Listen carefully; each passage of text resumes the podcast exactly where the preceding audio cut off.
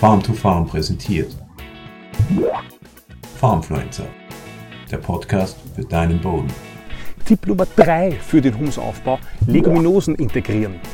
Humusaufbau bedeutet ja organische Masse und insbesondere Kohlenstoff in den Acker zu bringen. Und in jedem Boden gibt es ein stabiles Verhältnis von Kohlenstoff und Stickstoff. Das heißt, wenn man das eine zuführt, dann muss man auch das andere zuführen. Und meistens ist es so, dass beim Zuführen von organischer Masse mehr Kohlenstoff als Stickstoff beigeführt wird. Deshalb ist es immer wichtig, wenn man Humusaufbau betreibt, dass man auch äh, nicht vergisst, dass es Stickstoff braucht, um äh, diesen Humus, äh, um dieses organische Material verrotten lassen zu können und eben letztlich zu äh, organischen, organischen äh, gebundenen, stabilen Humus werden zu lassen.